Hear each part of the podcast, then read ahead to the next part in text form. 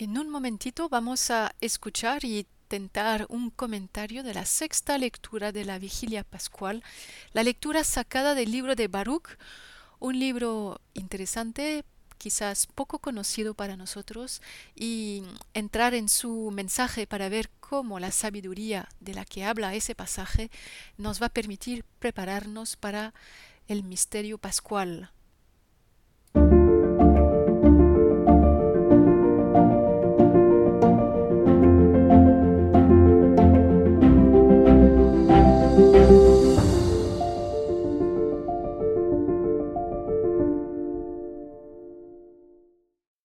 Lectura del libro de Baruch, capítulo 3 y 4. Y ahora aquí estamos, en este destierro, donde nos dispersaste, convertidos en objeto de burla y maldición, para que paguemos así los delitos de nuestros padres, que se alejaron del Señor nuestro Dios. Escucha, Israel, mandatos de vida, presta oído y aprende prudencia. ¿Cuál es la razón, Israel, de que sigas en país enemigo? Envejeciendo en tierra extranjera, de que te crean un ser contaminado, un muerto habitante del abismo. Abandonaste la fuente de la sabiduría. El que todo lo sabe la conoce, la ha examinado y la penetra. El que creó la tierra para siempre y la llenó de animales cuadrúpedos, el que envía la luz y le obedece, la llama y acude temblorosa, a los astros que velan gozosos arriba en sus puestos de guardia, los llama y responden presentes, y brillan gozosos para su Creador. Este es nuestro Dios, y no hay quien se lo pueda comparar. Rastreó el camino de la inteligencia y se lo enseñó a su hijo Jacob, se lo mostró a su amado Israel. Después apareció en el mundo y vivió en medio de los hombres es el libro de los mandatos de Dios, la ley de validez eterna. Los que la guardan vivirán, los que la abandonen morirán. Vuélvete, Jacob, a recibirla. Camina al resplandor de su luz. No entregues a otros tu gloria, ni tu dignidad a un pueblo extranjero. Dichosos nosotros, Israel, que conocemos lo que agrada al Señor. Esta es, pues, esta sexta lectura sacada del libro de Baruch. Pero empecemos por el inicio. ¿Quién era Baruch? Baruch, según el libro de Jeremías, era el escriba o el secretario particular de Jeremías. Jeremías capítulo 36, leemos lo siguiente. Jeremías llamó a Baruch, hijo de Nería, y bajo su dictado escribió sobre un rollo todas las palabras que el Señor le había dicho al profeta. Y se acuerdan de lo que sigue, Jeremías está prohibido de entrar al templo para anunciar y predicar su mensaje, sus profecías. Entonces eh, manda a Baruch en su lugar. Baruch ha escrito todas las palabras de Jeremías y le toca a él eh, leerlas ante el rey y ante el pueblo. Bueno, por esa razón, el libro de Baruch en las Biblias católicas se encuentra justo después del libro de Jeremías y Lamentaciones. Es decir, el libro de Baruch se inscribe en la continuidad del, del mensaje del profeta Jeremías. Entonces, ¿de qué habla esta lectura? Puede ser un texto un poquito difícil, ¿verdad? Porque mm, usa un vocabulario, unas imágenes Em, no tan sencillas.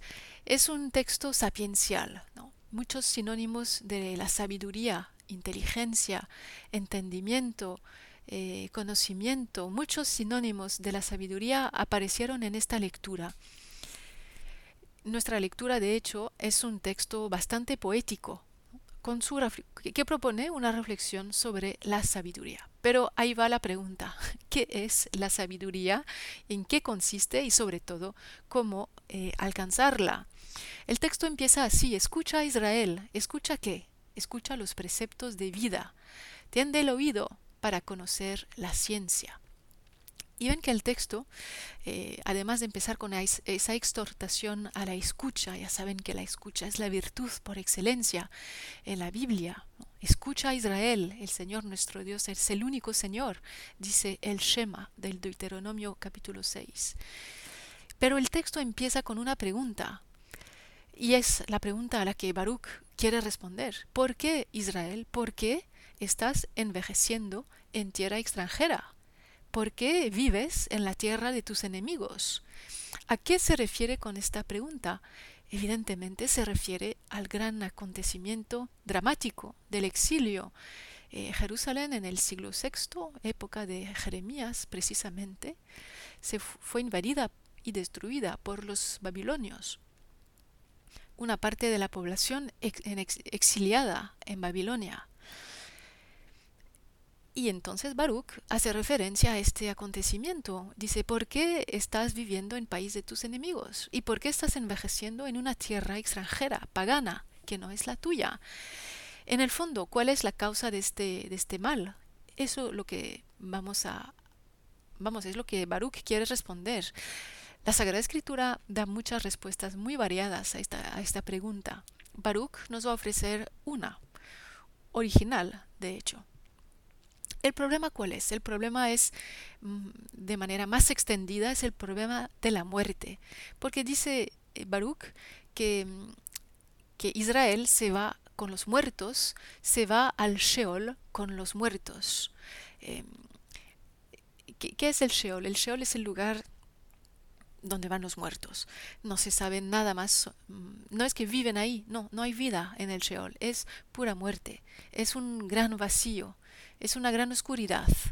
No hay vida, e, es nada, es, es muerte. Y entonces el problema es por qué Israel se va al Sheol. Eh, ¿Por qué muere como los paganos, en el fondo? Y Baruch se indigna contra el hecho de que los israelitas se van al Sheol como los, extranjeros. ¿no? O sea que em, o sea, da, da, da la impresión, Baruch, que en el fondo hay otro camino para Israel, ¿no? Hay otra cosa que el Sheol, hay otra alternativa, pero ¿cuál va a ser? ¿no? ¿Cuál va a ser? Entonces, primero eh, Baruch responde a su pregunta, ¿no? ¿Por qué te pasa todo esto? ¿Por qué abandonaste la fuente de la sabiduría? y si hubieras caminado en los caminos de Dios, habitarías en la paz para siempre. Entonces, Aprende dónde está la ciencia, dónde está la fuerza, dónde está la inteligencia, para conocer la duración de tus días, para conocer la vida. Pero ¿quién ha descubierto su lugar? ¿Quién ha penetrado en sus tesoros? O sea, ¿quién puede alcanzar esta sabiduría de la que nos habla Baruch? El problema es que Israel ha abandonado esta sabiduría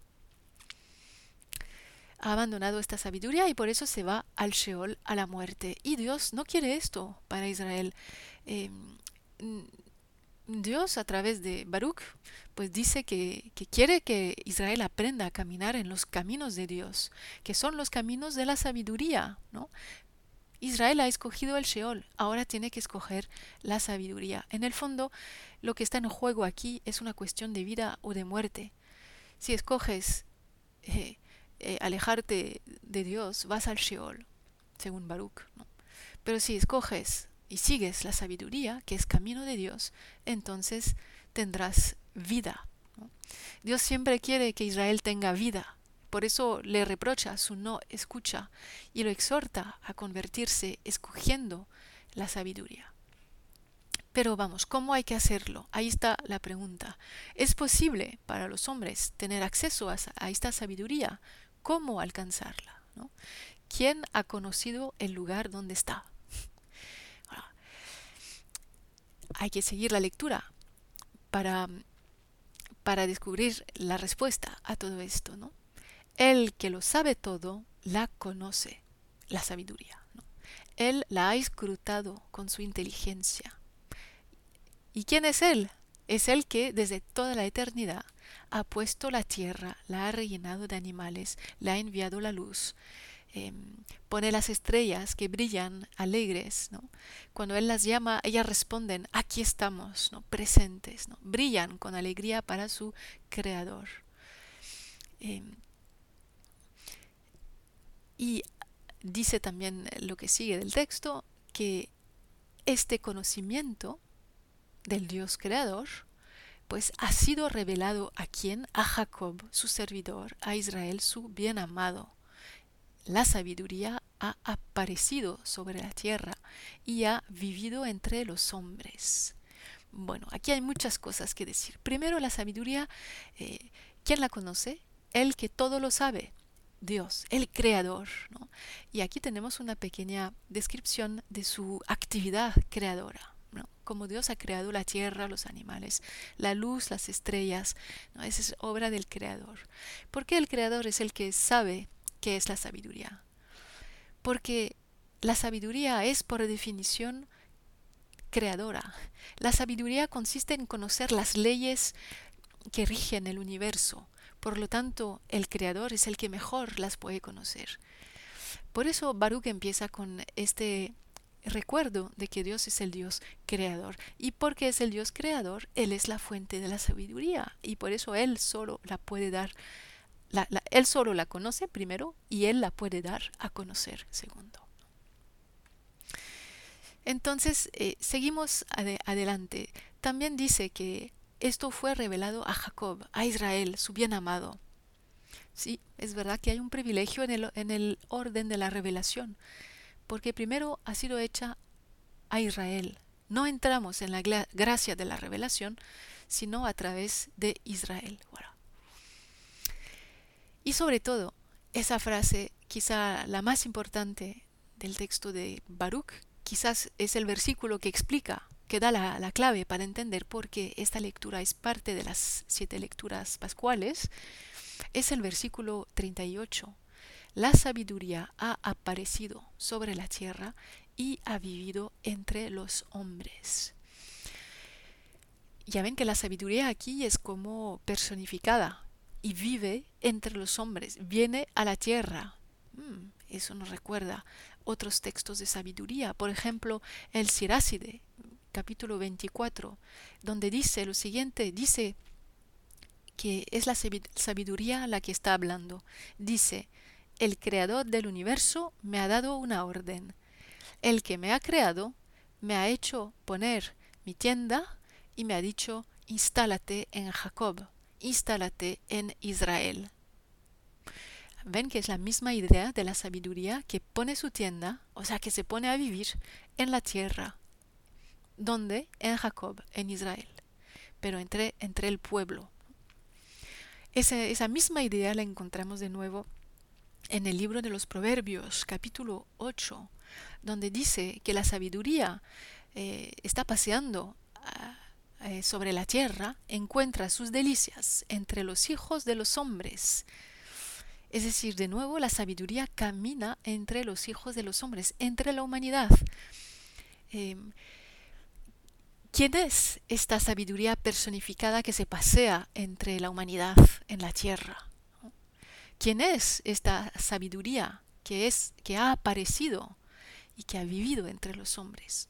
¿Cómo no pensar en Juan capítulo 1?